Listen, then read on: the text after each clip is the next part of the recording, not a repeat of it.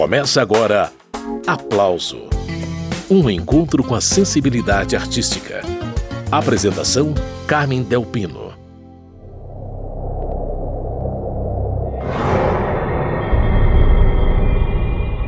O aplauso de hoje está um assombro. Você vai conferir os cortes de uma entrevista que eu fiz com Paulo Freire. Ele tem um nome igual ao do famoso educador brasileiro, mas é músico. O nome de batismo é Paulo de Oliveira Freire, um violeiro, contador de causos e escrivinhador. Paulo é filho do psicanalista e escritor Roberto Freire. E não é à toa que eu disse que o programa está de arrepiar. A prosa gira em torno de assombração, de mula sem cabeça, de saci pererê, curupira, pacto com o tinhoso. Tem assunto à beça.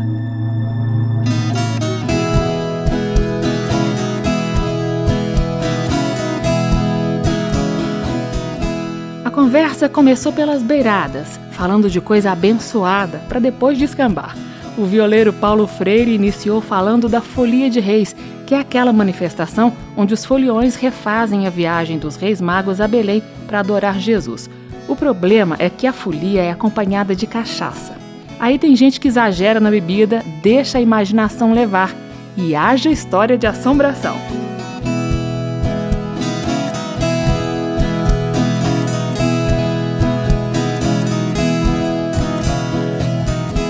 A prosa começa então com Paulo Freire contando qual é a relação da Folia de Reis com a viola caipira, instrumento que ele toca além do violão e da guitarra. No dia 25 de dezembro, a Folia se reúne e começa a caminhar pelo sertão cantando de casa em casa, anunciando o nascimento. E como é, eles se guiavam naquele tempo, os reis magos, pela estrela guia, os foliões só viajam à noite para poder se guiar por estrela também, porque de dia eles ficariam perdidos, né?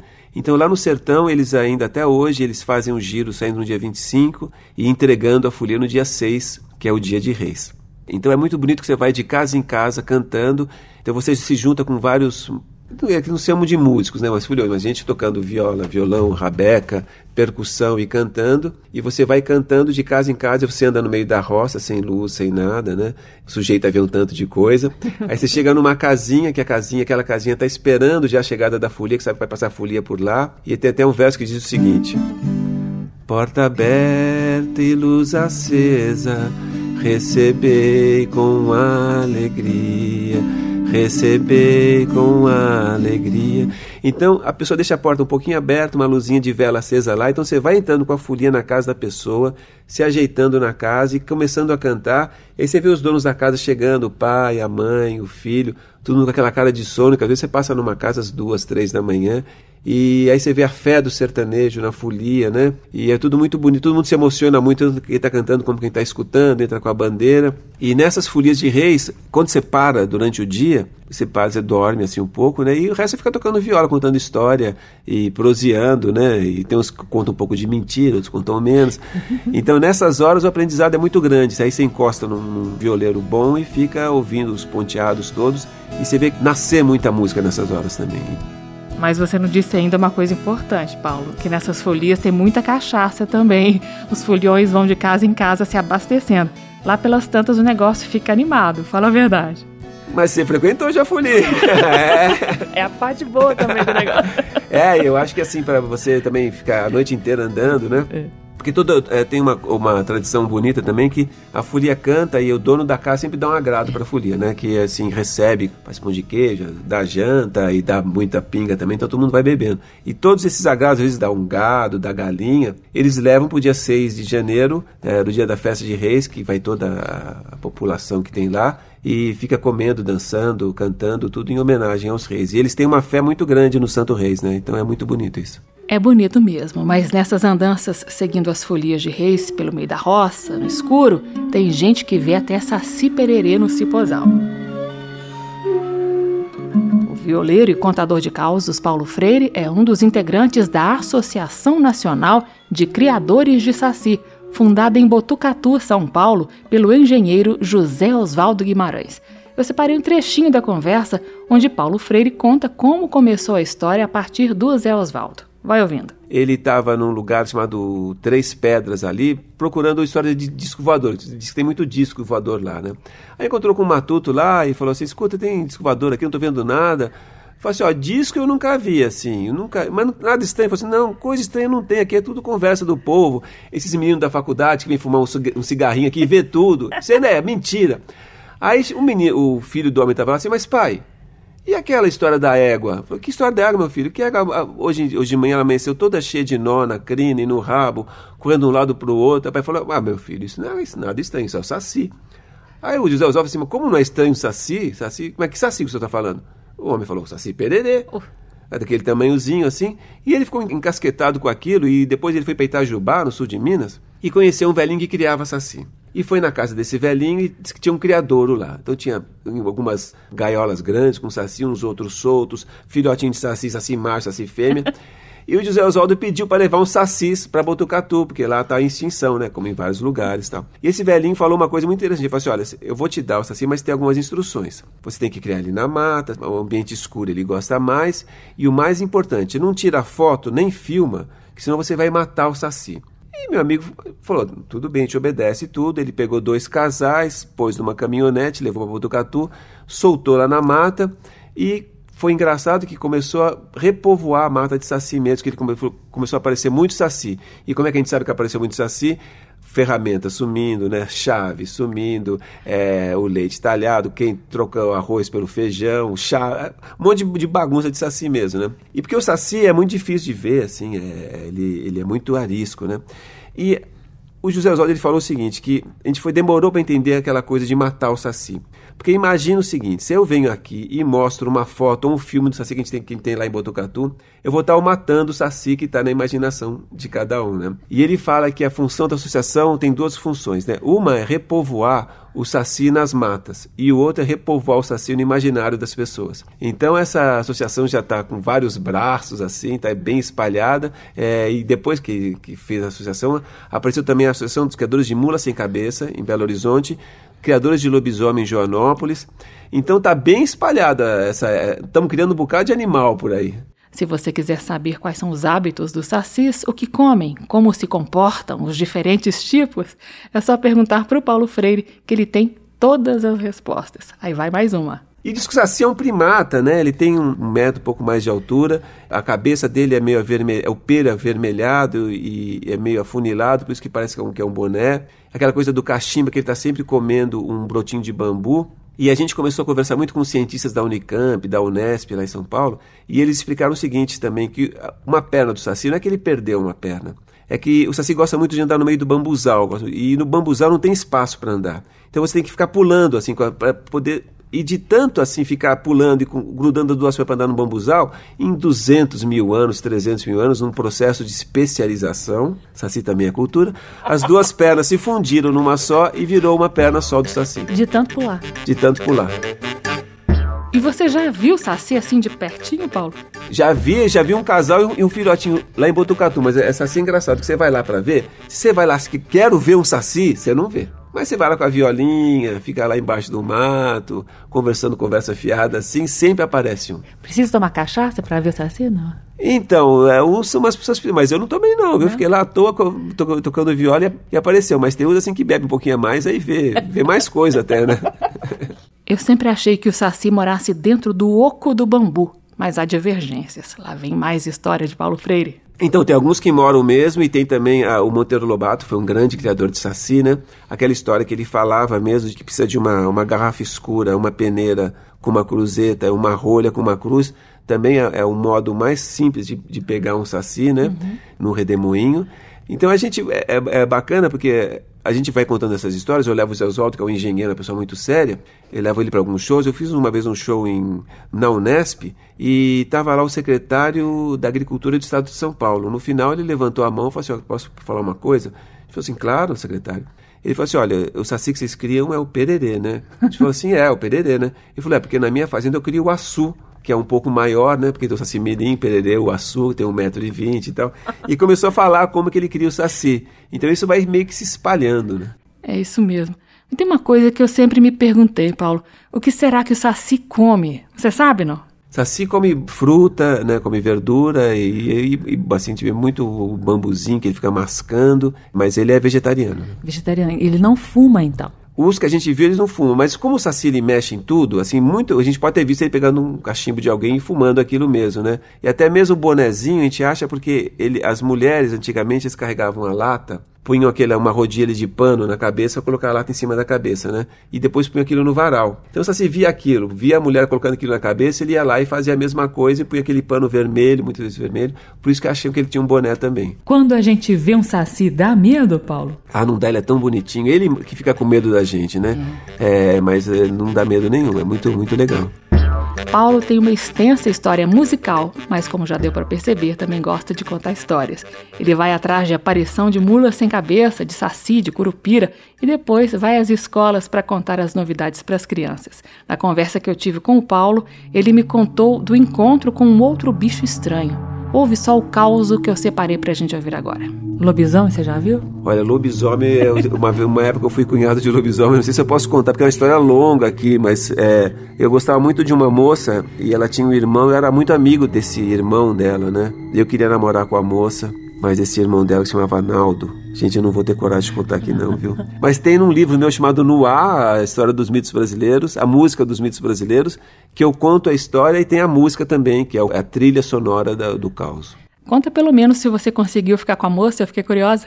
No final? No final. É uma coisa meio complicada. Eu não consegui ficar, ficar com a moça, porque tem um jeito, eu vou falar só assim uma coisa assim no, no final, que é uma, uma receita para quando a pessoa vira lobisomem, geralmente é o sétimo filho homem que tem seis filhas mulheres, nasce um filho homem, se ele não for batizado pela filha mais velha, ele tem uma chance grande de, de virar lobisomem mesmo. E o único jeito da pessoa não ser mais lobisomem, você tem que pegar uma bala de prata, colocar cera de vela usada em procissão para Nossa Senhora naquela bala, envolver toda aquela bala de prata com cera de vela usada em procissão para Nossa Senhora. Aí você põe numa espingarda, vai na frente do lobisomem, e aí você tem que mirar bem nele, mas não é na cabeça, no corpo, você tem que mirar no dedo mindinho do pé esquerdo. Se você acertar no dedo mindinho do pé esquerdo essa bala de prata envolta em cera, em bala, com cera de vela usada em procissão para Nossa Senhora, ele nunca mais vai ser lobisomem. E o Naldo, que era esse meu amigo que, que virava lobisomem, ele falou que se eu fizesse isso, se eu acertasse o dedo mindinho do pé dele, ele nunca mais ia ser lobisomem e eu ia poder namorar com a irmã dele. E eu atirei. Mas para saber o que aconteceu, só lendo no livro. O nome do livro é No Ar, As Músicas dos Mitos Brasileiros. É livro com 12 histórias e CD com 12 temas instrumentais. Agora, uma de assombração.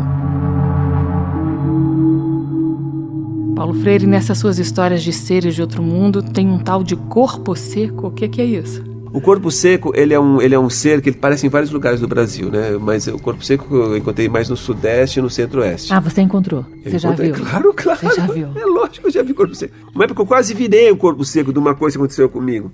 Mas o corpo seco é uma pessoa que faz muita maldade faz maldade assim com, durante a vida, né? Uma pessoa ruim, ruim, ruim que tem em qualquer lugar, assim, em São Paulo, tem em Brasília, deve ter também. E quando essa pessoa morre, enterram ela, assim, enterram, mas é assim, ela morre e tenta entrar no céu, né? Porque as pessoas são tão cara de pau que entram no céu.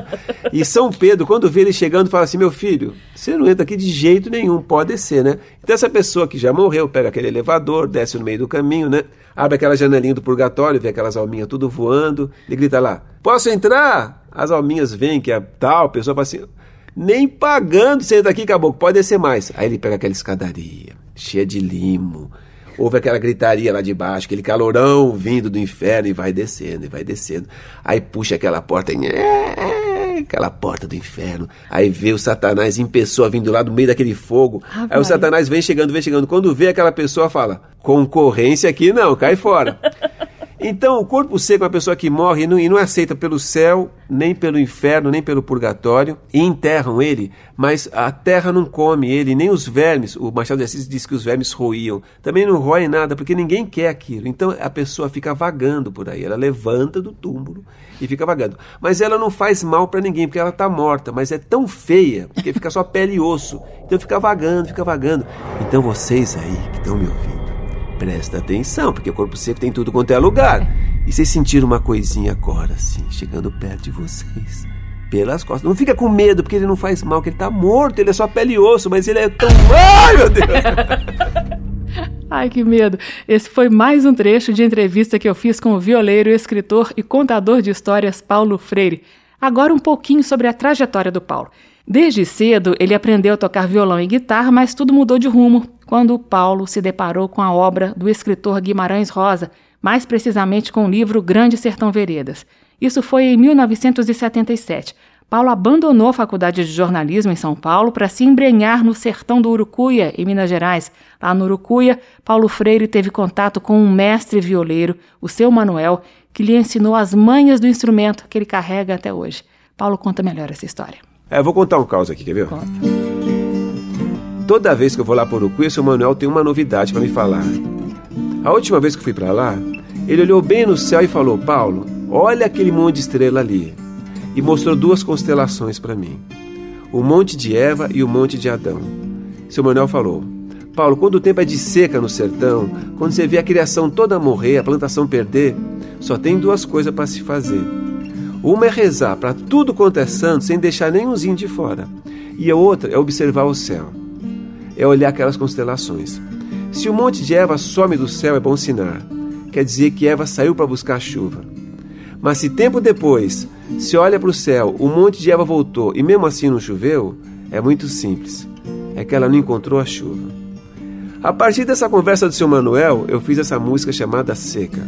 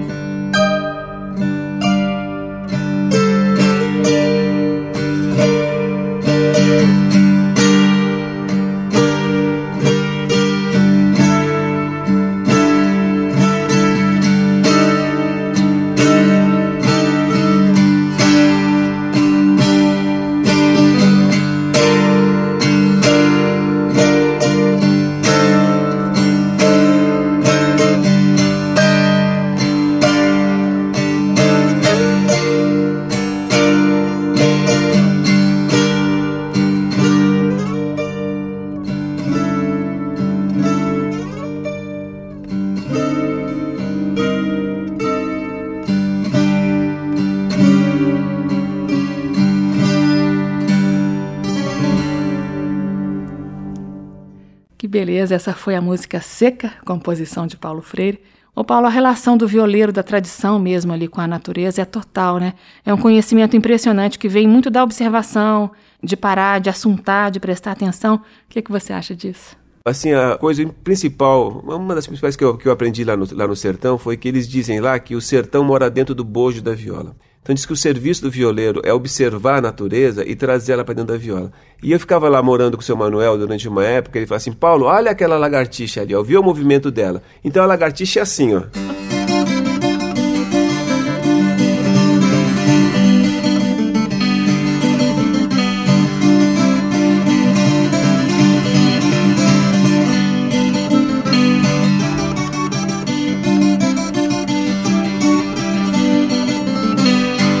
Então eles ficam olhando a natureza e fazendo música do que eles observam. Paulo, você que gosta tanto de Guimarães Rosa, em Grande Sertão Veredas, o personagem Riobaldo pensa em vender a alma para o diabo. No livro, não dá para ter certeza se ele chega às vias de fato, mas o bacana dessa história é que Guimarães Rosa não tocou nesse tema por acaso.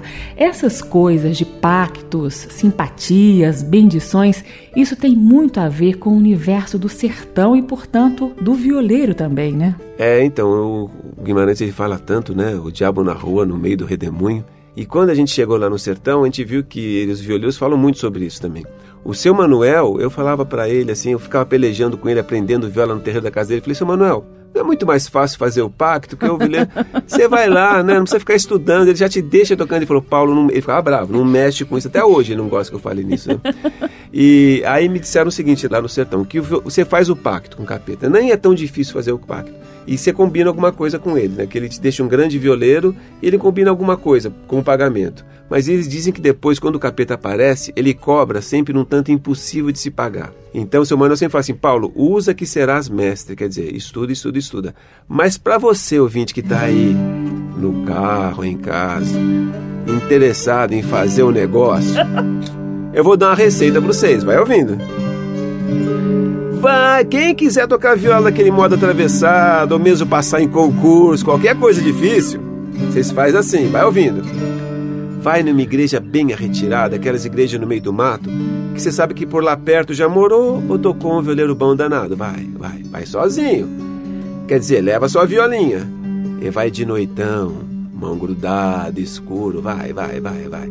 Vai entrando no mato, chegando perto da, daquela igrejinha que sabe que por lá já morou aquele violeiro tão bom que, para tocar tanto, só mesmo tendo feito o pacto com Tala. Vai, vai, vai, vai, vai. Chega perto da igreja, larga a viola numa moita e vai estar chegando mais perto da igreja, vai estar chegando. Nessas igrejas do meio do mato tem sempre um buraco na parede que é a moda do povo que está lá dentro respirar, não é mesmo? Então vocês enfiam o braço lá dentro e começa a gritar para dentro de vocês mesmos, para dentro da igreja, o nome daquele violeiro que é para tocar tanto só mesmo tendo feito o pacto com o capeta. Grita, grita, grita, grita. Vocês vão sentir uma mão agarrar vocês lá dentro. Uma mão peluda, com as unhas compridas. Vai puxar vocês para dentro. Vocês puxam para fora, não deixa não. Puxa para dentro, puxa para fora. Quando vocês vê que a sua mão tá bem dentro da mão do Tar lá, sabe que ele vai começar a esmigalhar, quebrar seus dedos em mil pedacinhos, quebrar, quebrar. Não esmorece não, puxa de uma vez. Você vai ver sua mão toda quebrada cheia de talho, o pelo daquela coisa lá dentro, dentro dos talhos, mas não desanima de jeito nenhum. Olha para sua violinha, ela vai estar tá respirando. O bojo dela enchendo e esvaziando, o bojo dela enchendo e esvaziando. Vai em direção a ela. Vai em direção a ela e o capeta vai aparecer um cachorro grande, bonito, vai tentar pegar vocês. Vocês pula, negaceia, pula, negaceia, revolteia. O capeta não pode encostar em vocês e nem você triscar naquele cão. Vai, vai, vai, vai. Se conseguir chegar na violinha, sem triscar naquele bicho, sem ele encostar em você, é só começar a tocar ela que as músicas vão estar tá tudo morando dentro do seu dedo, desse jeito assim, ó.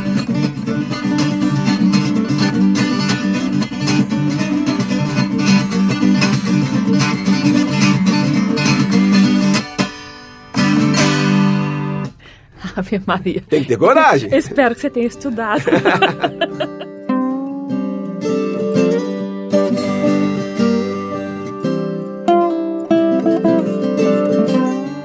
Paulo, esse universo da viola caipira acolhe as duplas, os violeiros solistas, várias fusões sonoras e dependendo de quem toca, a moda de viola também tem um viés divertido, né? Ah, tem. Tem assim as. Bom, eu gosto, eu sou fã do Alvarengue Ranchinho, né? Gosto demais deles.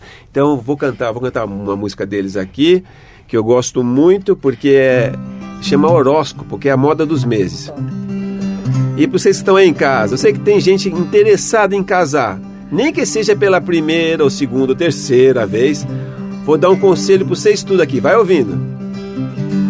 Quem ainda não casou, não se case em janeiro que é a desgraça desse mês se arrepete o ano inteiro.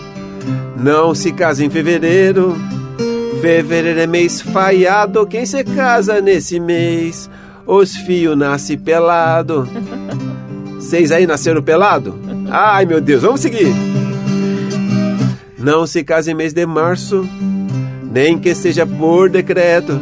Criança do mês de março, nasce tudo analfabeto. Não se case em mês de abril, nem que seja pra ter gozo. Quem se casa nesse mês, nasce os filhos mentiroso.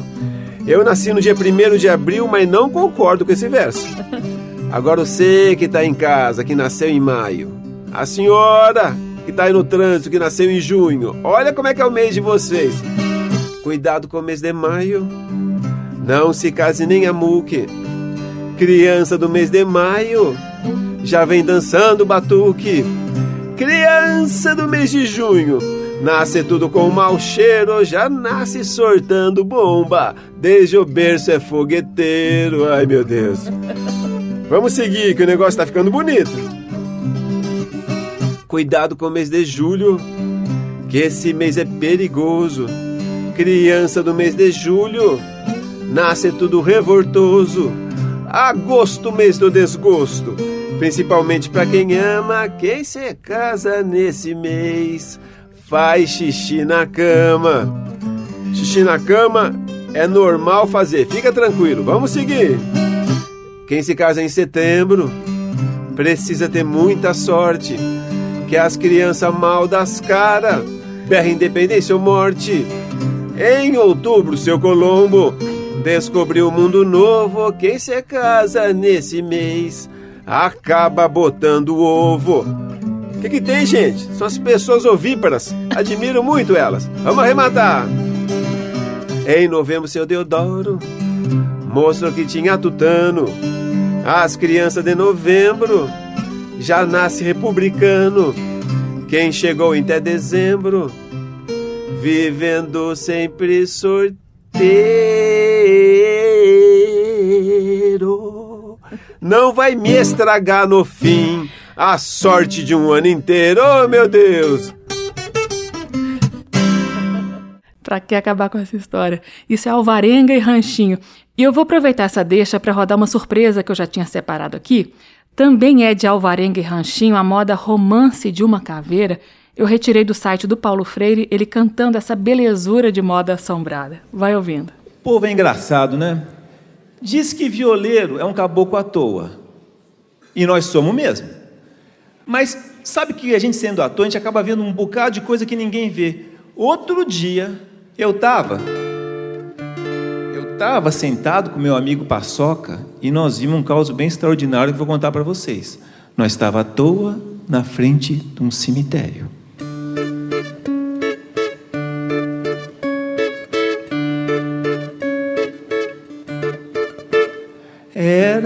Duas caveiras que se amava.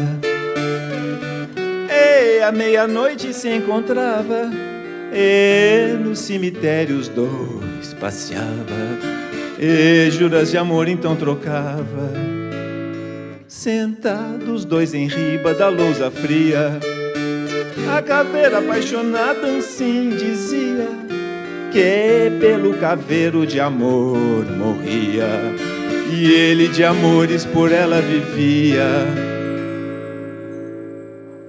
Ao longe uma coruja cantava alegre. Ao ver os dois caveiros assim felizes E quando se beijava em tom fúnebre A coruja batendo as asas a pedir bis. Mas um dia chegou de pé junto O cadáver vivo de um defunto caveira Pra ele se apaixonou e o caveiro antigo abandonou. O caveiro tomou uma bebedeira e matou-se de um modo romanesco por causa dessa ingrata caveira que trocou ele por um defunto fresco, fresco, frescão. Paulo Freire, Romance de uma Caveira é o nome dessa moda de viola composta por Alvarenga, Ranchinho e Chiquinho Sales. O que a gente ouviu foi um trecho do show Voa Viola que Paulo Freire gravou em 9 de dezembro de 2010 no Teatro Sesc Pinheiros. Tem muito mais no YouTube e no site do Paulo, que é www.paulofreire.com.br, paulofreire.com.br, vale a busca. E para encerrar a participação de Paulo Freire nesse programa Aplauso cheio de coisas de outro mundo, eu separei o Causo do Tangará esse caos complementa o disco no as músicas dos mitos brasileiros. No YouTube você também encontra o Paulo Freire cantando e contando a impagável peleja do Curupira com o Coelho da Páscoa. Moço, dona, vai ouvir. Outro dia eu estava bestando, cestando, naquele descansamento que o mundo às vezes dá, lá na mata do Cipoalo. Tava lá à toa mesmo quando eu vi um passarinho chegar, E veio, e veio, e veio, e veio e pousou bem pertinho de mim. E veio outro, daquele mesmo tipo, e veio, veio. Eu vi, era um tangarazinho. Quer dizer, eram dois tangarazinhos que veio aquele primeiro, depois veio o segundo e ficou bem do ladinho do outro mesmo. Achei aquilo bonito. E começaram a cantar uma musiquinha, uma toadinha assim, mas os dois juntinhos. Eu falei, opa! De repente eu vi assim uma, uma, uma revoadinha de um, de um bandinho deles, assim, né? E, mas era menorzinha, dos fiotes. E vi aqueles tangarazinhos, vieram, vieram, vieram, vieram, e posaram atrás daqueles dois primeiros e fizeram duas fileirinhas assim, mas certinho um atrás do outro. Os tangarazinhos tudo em fila, eu achei aquilo bonito demais. Até que o que estava na frente pôs um pezinho para frente. Os outros repetiram, pôs para o lado. Os outros puseram, pôs para trás. E todos iam fazendo passinho igualzinho e assobiando a mesma toada. Achei aquilo bonito, então fizeram uma roda. Fizeram uma roda e começaram a subiar e o pezinho para cá e pezinho para lá, começaram a girar na mais linda ciranda que eu já vi na minha vida. E os passarinhos cantando, os tangarazinhos cantando e dançando e dançando.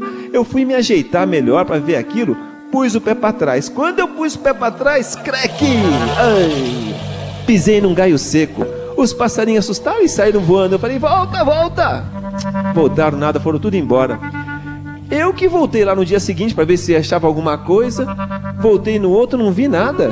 Quer dizer, vi o rastro de um saci, vi o fogo do boitatá, mas o tangarazinho não vi de jeito nenhum. Eu tenho um tio chamado Zé Prequeté, que sabe de tudo que acontece no mundo. Eu falei, tio, eu vi os tangarazinhos e fizeram a roda e dançaram. Ele falou, ei, Paulo, que tangará? Tangará, tio. Paulo, isso é o povo do Chico Santos. Tio, eu vi passarinho. Presta atenção. Você lembra do Chico Santos? Chico Santos, aquele que mora ali naquele morava naquele casarão ali que agora está abandonado, na vereda da Mutuca.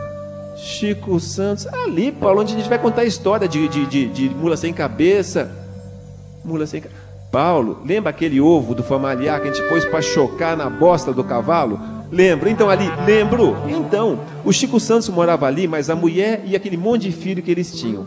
Eles gostavam demais de dançar, tudo era motivo para dançar. Se caía um lápis no chão, eles já saíam pulando. Por não é que numa Semana Santa, na segunda-feira, eles começaram a dançar. O Chico Santos, a mulher e os filhos. Terça-feira dançando, quarta-feira dançando, quinta. Na sexta-feira da paixão, garraram a dançar uma catira, uma catira daquelas de levantar o chão mesmo, levantar poeira, quebrar assoalho. Eu falei, tio, hum, ouvi dizer que não pode dançar na sexta-feira. É, Paulo. E uma catira, então. Depois desse dia, eles pegaram uma doença chamada bexiga, que a barriga deles foi crescendo, foi crescendo, foi crescendo, e eles foram tudo querendo morrer. Nossa, dava remédio de farmácia, tudo do mato e não adiantava. Quando eles estavam assim, tudo assim já para morrer mesmo, Deus ficou arrependido, porque é certo dar uma morte para os meninos, para as pessoas, só porque dançaram? Não. Então eles iam querendo morrer e Deus transformava eles tudo em tangará. Então Chico Santos ia morrendo, tangará. A mulher queria morrer, tangará. Os filhotes, tangarazinho. Então, tio, aquilo que eu vi então, então, eram os tangarazinhos. Então, moço, dona, se um dia você estiver assim bestando à toa, mas tem que estar bestando. E ver um passarinho chegar assim, um tangarazinho, repara bem, um passarinho tipo da. Ó, é bem um, é outro. Moço, dona, vai vendo a dança dos tangarás. Esse aí foi o caos do Tangará, uma história de assombração até que bem bonitinha, contada pelo violeiro Paulo Freire.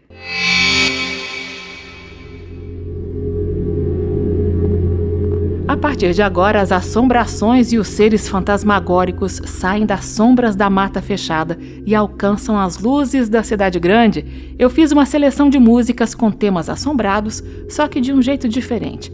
Começando pelo morador mais conhecido da Transilvânia o vampirão chega ao Brasil e muda de cara, começando por um doce vampiro na voz de Rita Lee. Daqui a pouco, o sugador de sangue pós-moderno. Vai ouvindo.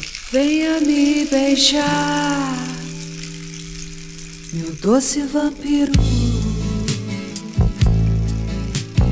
Oh, oh, oh.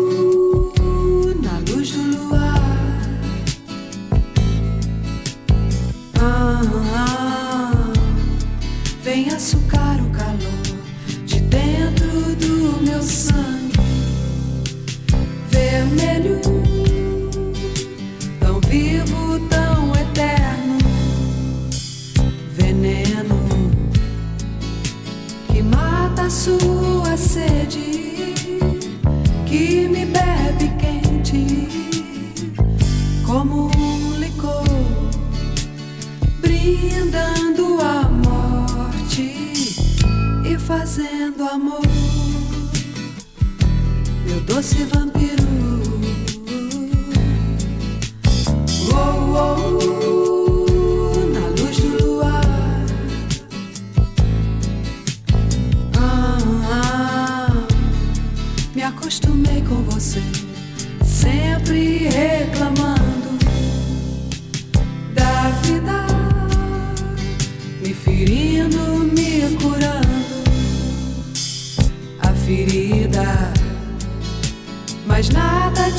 disso importa. Vou abrir a porta pra você entrar, beijar minha boca até me matar.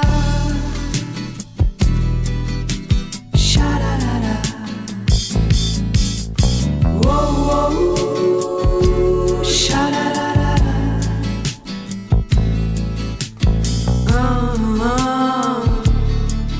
Acostumei com você, sempre reclamando da vida, me ferindo, me curando a ferida. Mas nada disso importa. Vou abrir a porta pra você entrar beijar até me matar de amor.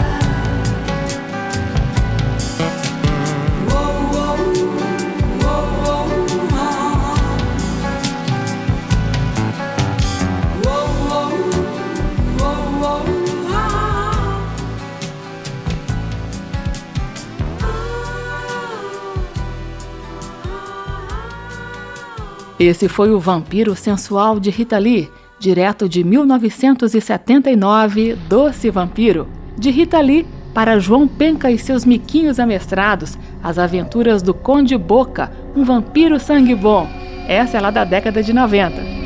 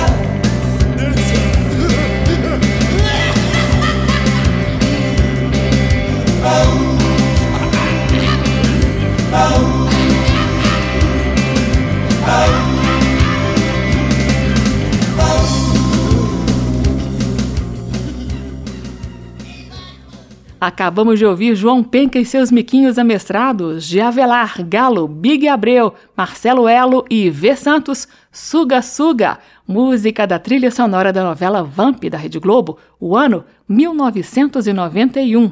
E eu separei para a gente ouvir agora, com outra pegada, uma parceria de Ginga e Francis Raime. É uma homenagem da dupla ao Saci Pererê. Olha que delicadeza.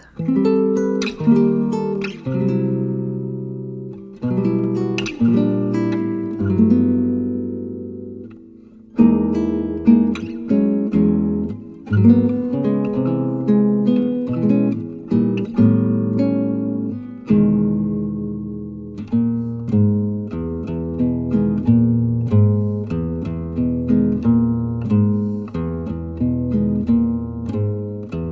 vem vindo ali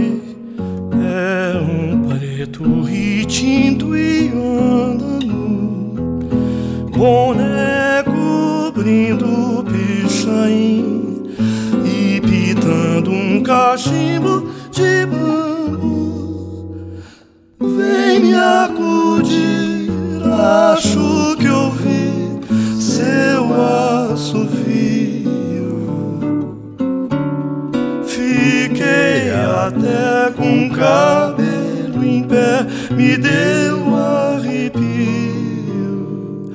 frio. Quem vem vindo ali tá capengando numa perna só. Só pode ser coisa ruim, como bem já dizia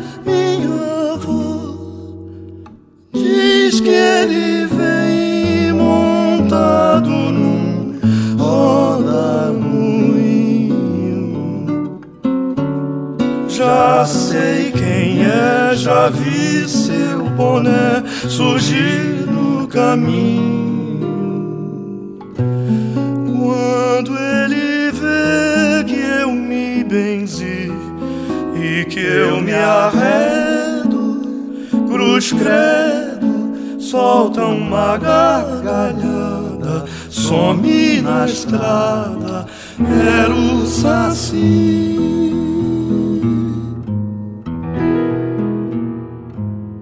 Esses foram Ginga e Francis Raime, deles, Saci. Já que o assunto dessa edição do Aplauso é coisa de assombro, não poderia faltar a Mula Sem Cabeça. Lenine e Braulio Tavares fizeram música para ela. Vambora!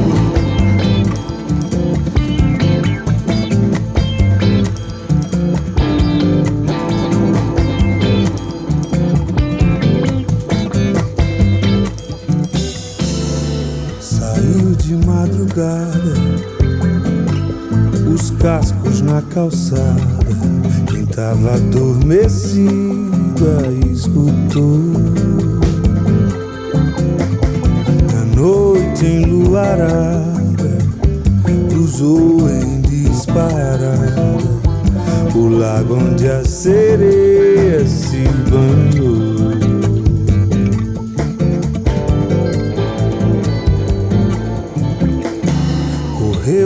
Noite inteira, ergueu tanta poeira, perdeu-se nos caminhos do sertão.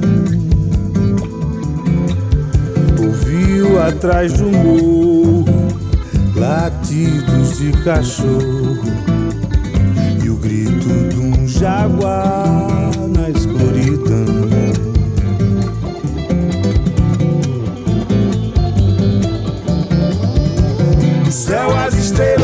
ouviam meu fado. Passei um roçado, cheguei no capim. Maria fumaça com olhos de fogo. Passou a dois metros gritando pra mim. Subi no véu da cachoeira. E a chuva que caiu. Tirei fagulhas dos lajedos. Cruzei parede que se abriu céu as estrelas ouviam meu fado. Passei um roçado, cheguei num capim. Maria fumaça com olhos de fogo. Passou a dois metros, gritando pra subir no véu da cachoeira. E a chuva que caiu. Tirei fagulhas dos lajedos. Usei parede que se abriu.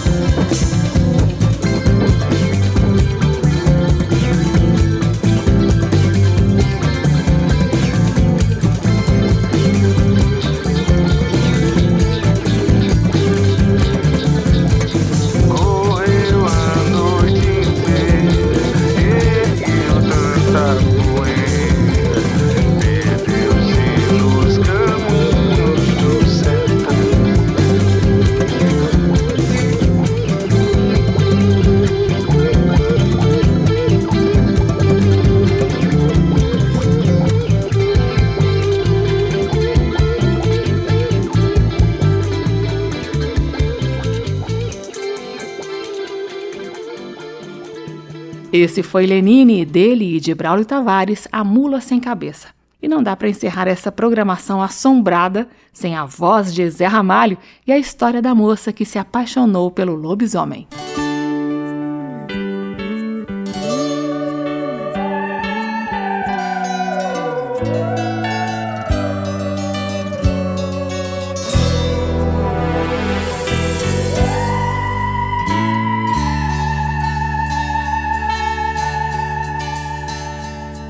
Mistérios da meia-noite que voam longe, que você nunca, não sabe nunca, se vão, se ficam, quem vai, quem foi.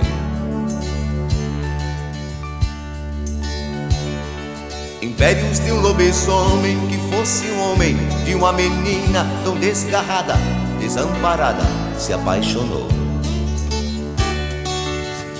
Naquele mesmo tempo, no mesmo povoado se entregou ao seu amor porque não quis ficar com os beatos, nem mesmo entre Deus ou o capeta que viveu na feira.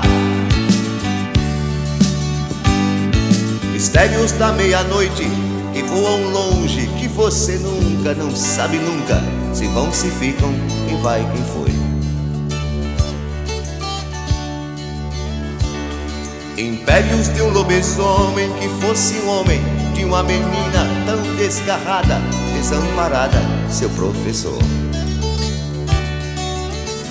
Naquele mesmo tempo, no mesmo povoado se entregou ao seu amor, porque não quis ficar com os beatos, nem mesmo entre Deus ou o capeta que viveu na feira.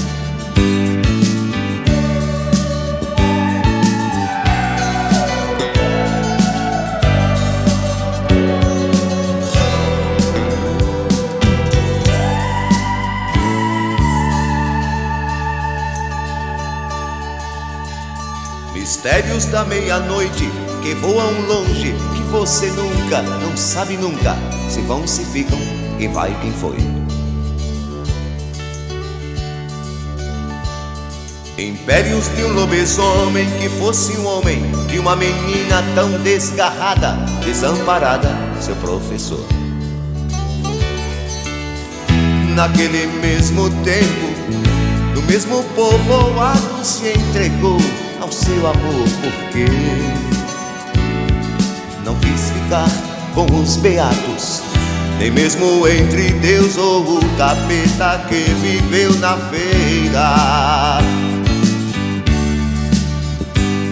Mistérios da meia-noite que voam longe, que você nunca, não sabe nunca, se vão, se ficam, quem vai, quem foi. Impérios de um lobisomem que fosse um homem de uma menina tão desgarrada, desamparada, seu professor. Zé Ramalho, dele Mistérios da Meia-Noite, música icônica da trilha sonora da novela global Rock Santeiro de 1985.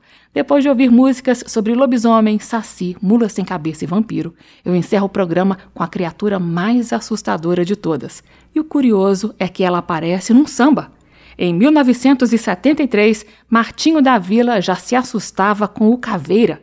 Presta atenção na letra e você vai saber por que o Martinho da Vila ficou tão empenhado no projeto Espanta Caveira. Ai, nega, nega, nega, tão cansado, irritado ao sair do meu trabalho, encontrei com o Caveira. O Caveira nega, o Caveira empunhando a promissória que venceu na quarta-feira. O Caveira nega, o Caveira nega, o Caveira nega. Caveira nega, o caveira nega, o caveira nega. Oh, oh. Ai, nega, nega, nega, chega, não me venha com chamego, que ao sair do meu emprego, dei de cara com caveira.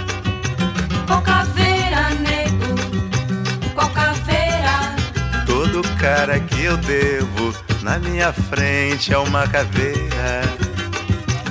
O caveira nega, o caveira nega, o caveira nega, oh, oh,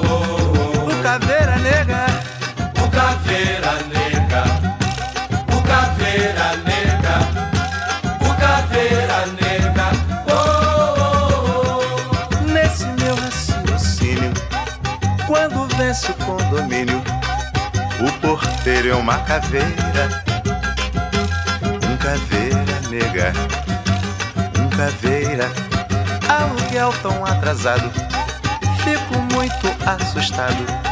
Senhorio é uma caveira, um caveira nega, um caveira. Juro por São Benedito, creio em Nossa Senhora que ainda vai chegar o dia, ainda vai chegar a hora que eu vou ficar tranquilo. Você vai ficar contente, espantando essas caveiras que estão na nossa frente. Oh,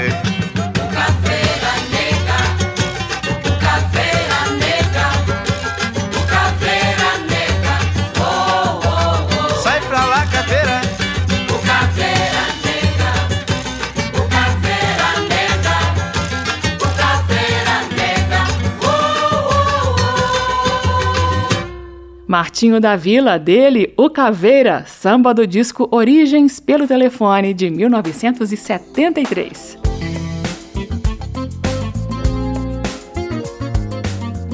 O aplauso termina aqui. Hoje você acompanhou uma seleção de músicas de assombração nos mais diferentes estilos e ouviu entrevista com o violonista, escritor e contador de causos, Paulo Freire, um violeiro paulista craque em contar histórias de medo e um dedicado pesquisador do folclore brasileiro. A sonoplastia do programa de hoje foi de Leandro Gregorini, direção e apresentação Carmen Delpino. O aplauso está disponível em podcast, no seu agregador favorito e no site da Rádio Câmara. O endereço é radio.câmara.leg.br radio.câmara.leg.br. Na semana que vem eu volto com mais do melhor da música popular brasileira. Tchau! Termina aqui. Aplauso. Um encontro com a sensibilidade artística. Uma produção da Rádio Câmara, transmitida pelas rádios parceiras de todo o Brasil. Apresentação: Carmen Del Pino.